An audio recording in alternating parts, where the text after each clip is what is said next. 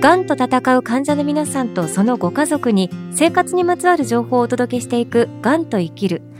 お話を伺うのは国立がん研究センター東病院がん相談支援センターの坂本鳩恵さんです。よろしくお願いします。よろしくお願いします。坂本鳩恵です。ご案内は私小賀良子です。今回のご相談は家族ががんに罹患している沖縄県にお住まいの30代の女性からいただきました。綾世代でもある夫が肺がん闘病中です。6歳、2歳、0歳の3人の子供がいます。私はピアサポートや SNS などで不安や悩みを解決できますが、子供たちの不安を解消する場がないように感じています。親の責任で解決すべきなのかもしれませんが、自分も不安なのでどうすべきか悩みます。子供のケアなど教えていただければ幸いです。ということで坂本さん、この番組のね、第4回でも、癌のこと、子供に家族に大切な人にどう伝えると題して家族や子供に自分の病気をどう伝えるかってお話はしていただきましたが今回のご相談はご家族である奥様はピアサポートとかである程度解決できているけど、子供のケアはちょっと不安だなどうしようかなというご相談です。坂本さんのいらっしゃるがん相談支援センターにもこの自分はある程度解決できるけど子供がっていうケースっていうのはお悩み寄せられますか、うん、そうですね。結構子供にどう伝えるかっていうことの延長線上でもある、まあそこが切っても切れない部分ではあるんですけども、最近よくお母さんとかお父さんが家をよく留守にしがちっていう状況が続く中で、ええ、あのまあ、要は病院に入院したりとか、はい、通院したりっていうことで普段と違う生活スタイルの親御さんがなってるっていうのを感じ取った子どもさんたちがなんとなくこう普段見せなかったようなこうちょっとこう乱暴な物言いをしたりとか。あるいは小さいお子さんだったりするとお母さんから全然離れなくなっちゃったりとか要は6歳、7歳ぐらいになってくると、自分たちだけで遊んだりできる年なんだけども、その赤ちゃんの時みたいに、お母さんから離れなくて、でもやっぱり不安なんですかね、とか、でもこれでまた病気のことを伝えたらもっとあの不安定になっちゃうんじゃないかと思って、どうしようかと思って悩んでるんですっていうのご相談時々ありますね。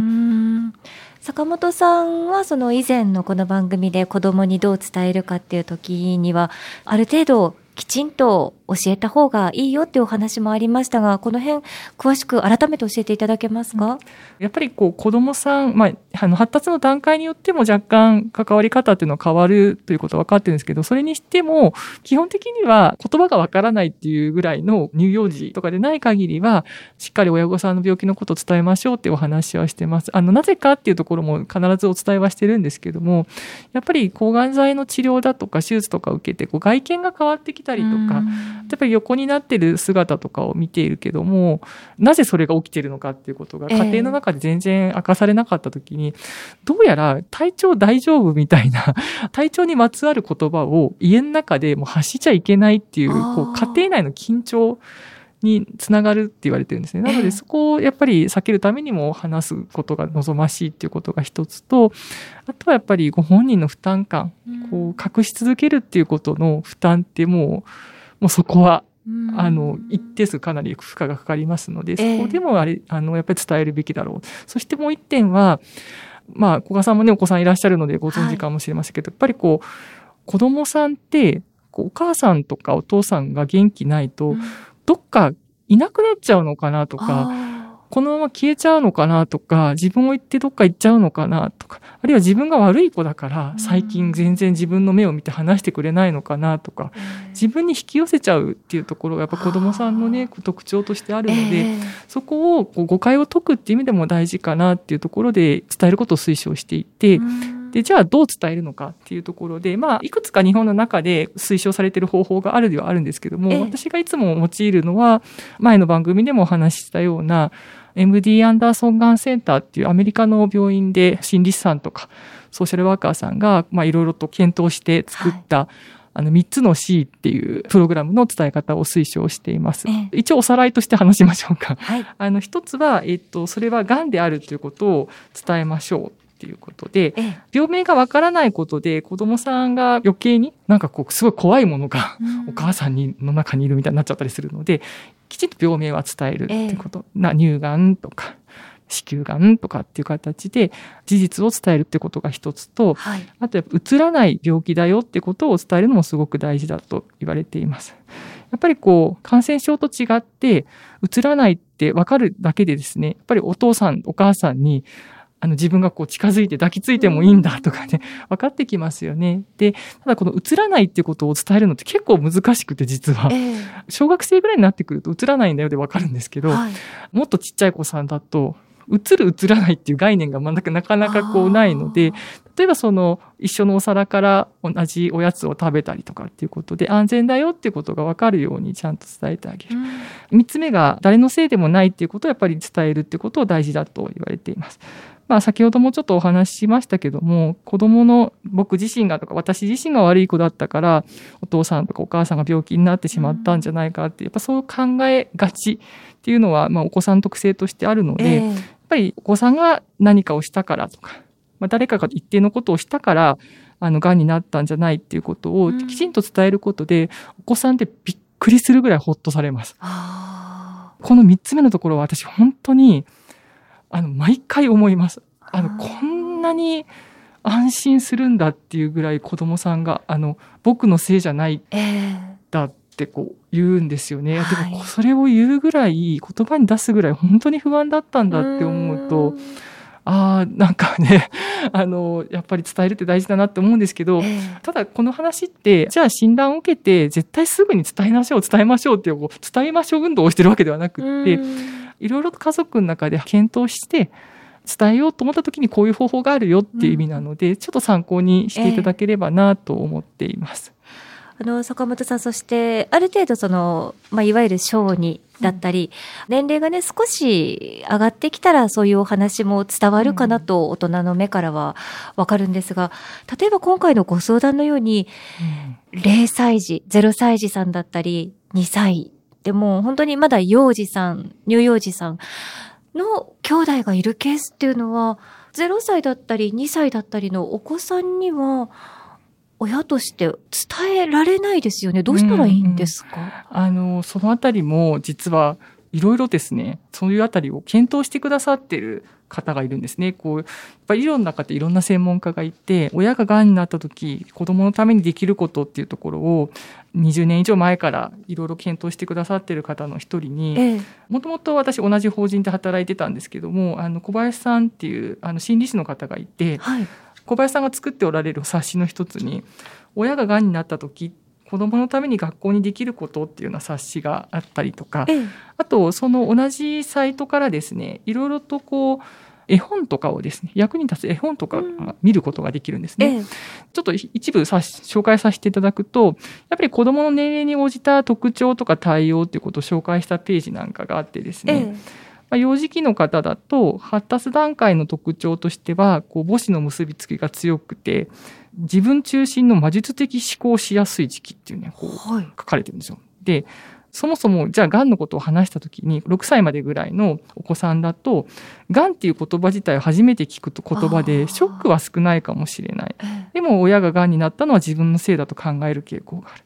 また、癌が移るとも考えやすいので、推奨される対応としては、人形だとか絵本を使ったり、絵を描いたりしながら話すっていうことが推奨されていて、あともう一点これ大事だなと思って見てたんですけど、お母さんが家を留守にするときとかですね、体調が悪いときに、誰が何の世話をしてくれるのかっていうことを具体的に伝える。うん、やっぱ自分が入院してるときは、ばあばが、あの、保育園送り迎えに行くからね、とか、えー、あのそういうことを、あの、要は一人にしないよっていうところをちゃんと具体的に伝えるっていうこと。そして3つ目が普段と変わらない生活を保つっていうことが推奨されてるんですよね。はい、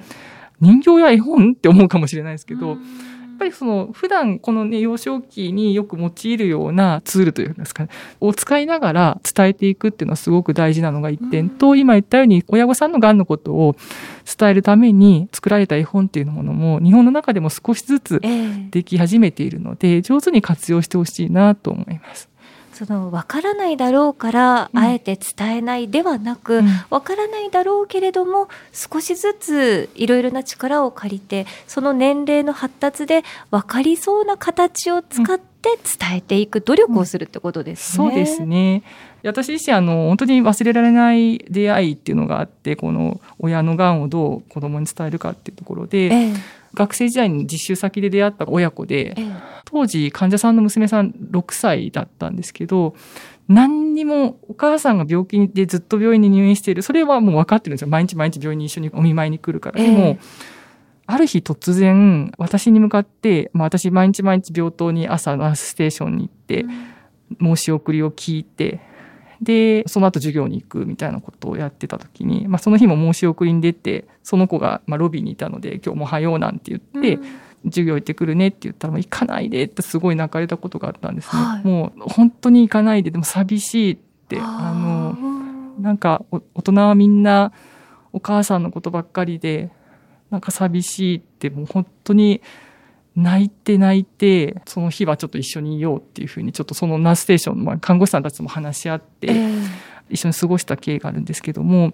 親御さんもやっぱりしんどいと思うので、あの、親が全部、じゃあその子供の辛さとかにも向き合って、じゃも説明もして、あの、やってあげなきゃって思いすぎるとやっぱちょっとしんどいと思うんです、思うので、時にはですね、まあ、その時は私は一人のこう学生として、看護師さんたちとか、お医者さんと相談して一緒にいる。私がいなくなった後は看護師さんがちょっと引き継いでくださったりとかっていうことがあったんですけど、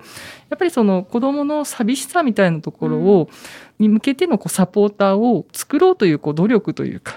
一人にしないっていう気遣いっていうのが結構大事になってくるかなと思います。えー、まあ、今ちょっとこう、幼い子供さんの話をしてますけれども、例えば小学生、中学生とかであってもですね、えー、いろんな多感な時期に、あの、他の同級生とかから見ると、なんとなくこう、親に気をかけてもらえてないみたいなところが、こう、感じ取るお子さんもいたりするじゃないですか。えーまあ、学校行事になかなか参加できなかったりとか、えー、でそういうことに関して例えばあの今いろいろ全国的にも普及が進んでいる学校のスクールカウンセラーさんたちにこうちょっと配慮をしていただくとかですね、はい、あのそのあたりもですね今非常に学校の方も気にかけるようになってきてますので、えー、自分の病気のことをその担任の先生だったりとかにお伝えをしながら、うん、あの行事の時とかあとその学校での家で過ごすよりもあの過ごす時間が長い学校の中で変わった様子があるようだったら、ちょっと声をかけてあげてほしいとかあと親にもちょっとフィードバックしてほしいっていうようなやり取りをしておかれるといいのかなと思います。うん。先ほど坂本さんがご紹介になったその冊子小冊子で、その親ががんになった時に学校にできることっていうキーワードがちょっと出てきましたがあの、なかなかこう、自分が癌になったので、学校に何かこう配慮だったり気遣いお願いしますっていうのはすごくちょっと言いにくいかなっていう気もするんですが、うん、そこはやっぱり言った方がお子さんの学校生活を送る上ではより良い生活になれるっていうことですか、うん、あの、さっき言ったような、お子さんが、こう、非常にいろんなことを抱え込んでしまって、例えばその宿題もしない、遅刻も実は多くなっている、お友達とのこういさかいも増えたっていう状況が、何が原因でそれが起きているのかわからないと、やはりこう、ストレートな生活指導とかになっていきますよね。そうですね。うんそういう意味では共有をして、あの、配慮していただくっていうこと、まあ、大丈夫っていう声かけから始まっていくことで、うん、やっぱお子さんも自分の思いというのをこう話しやすい学校関係者にこう吐露することにもつながっていくと思うので、そういう意味ではこう、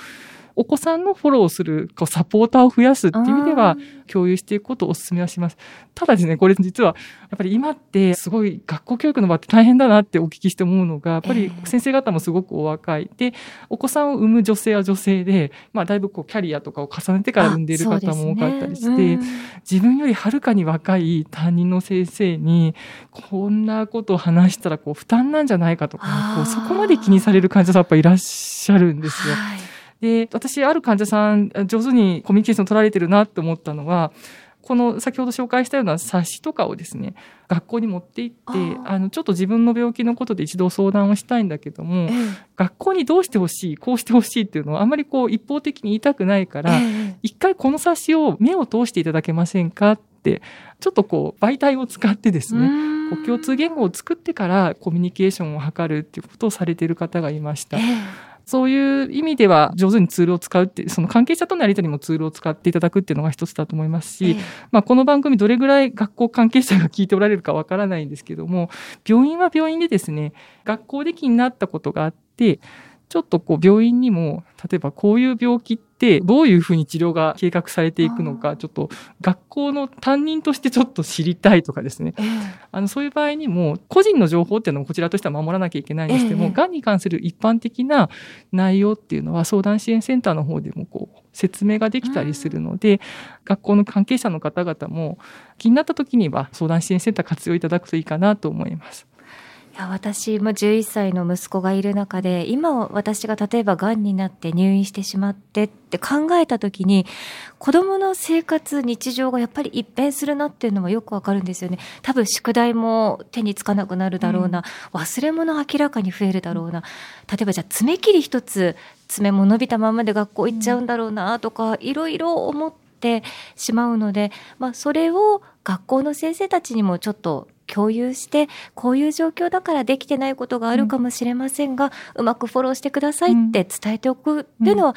うん、みんなにとってより良い方向に進むものなんですね。うん、そう思いますね。さて次回はがん検診受けていますかというテーマでお送りします。坂本さん次回もよろしくお願いします。よろしくお願いします。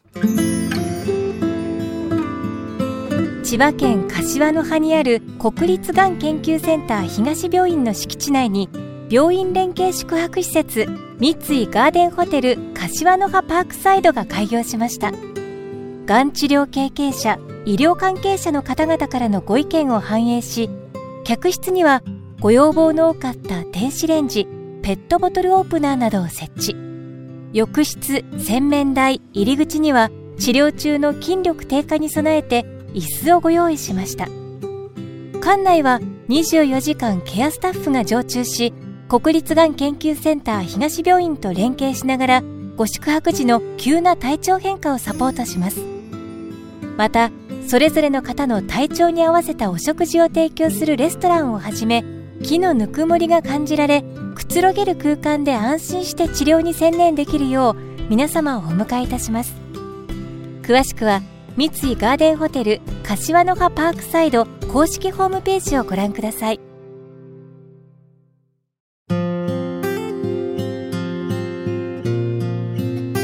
がんと闘う患者の皆さんとそのご家族のために生活にまつわる情報をお届けしていく「がんと生きる」坂本さんのお話にもありましたがその学校だったり例えばま保育園幼稚園だったりと共通言語を作るっていう言葉がとても重要だなというふうに感じました。子供がいる親にとってはもちろん治療も大切なんですけど親としての役割っていうのをやっぱりどうしても最初に考えてそれが自分を苦しめることにもつながってしまうのでぜひ周りにたくさんねサポーターを作っていただいてご自身の治療を万全に受けられる体制にもしてくださいね。さて番組ではお聞きいただいているあなたからのがんにまつわるご相談やご意見、ご感想を募集しています。番組サイトのアンケートからぜひあなたの声をお寄せください。あなたの声がこの番組を作ります。また、この番組は Twitter アカウント、公式 LINE アカウント、Instagram、YouTube でも情報を発信しています。ぜひ番組サイトから登録してください。そしてこの番組は Apple Podcast、Spotify、ラジオクラウド、オーディなどでも配信しています。がんと生きるで検索をしてブックマークもしていただけると幸いです。がんと生きるご案内は小賀良子でした。